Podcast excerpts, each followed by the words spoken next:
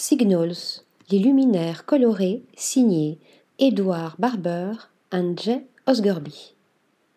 Après une première présentation à la galerie Créo de Londres, le duo anglais expose sa nouvelle collection de lumière dans l'espace parisien.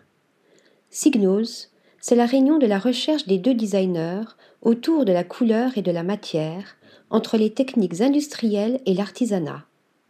La forme conique est le noyau de cette série, en verre soufflé par les artisans des ateliers Venini à Murano, les cônes habillent des boîtes en aluminium coloré formées à la main.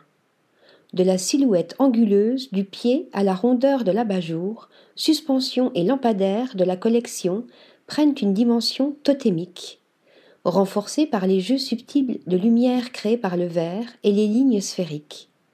Avec Signals, le tandem londonien remet sous les projecteurs la lampe totem, fonctionnelle, acidulée. Article rédigé par Louise Connessa.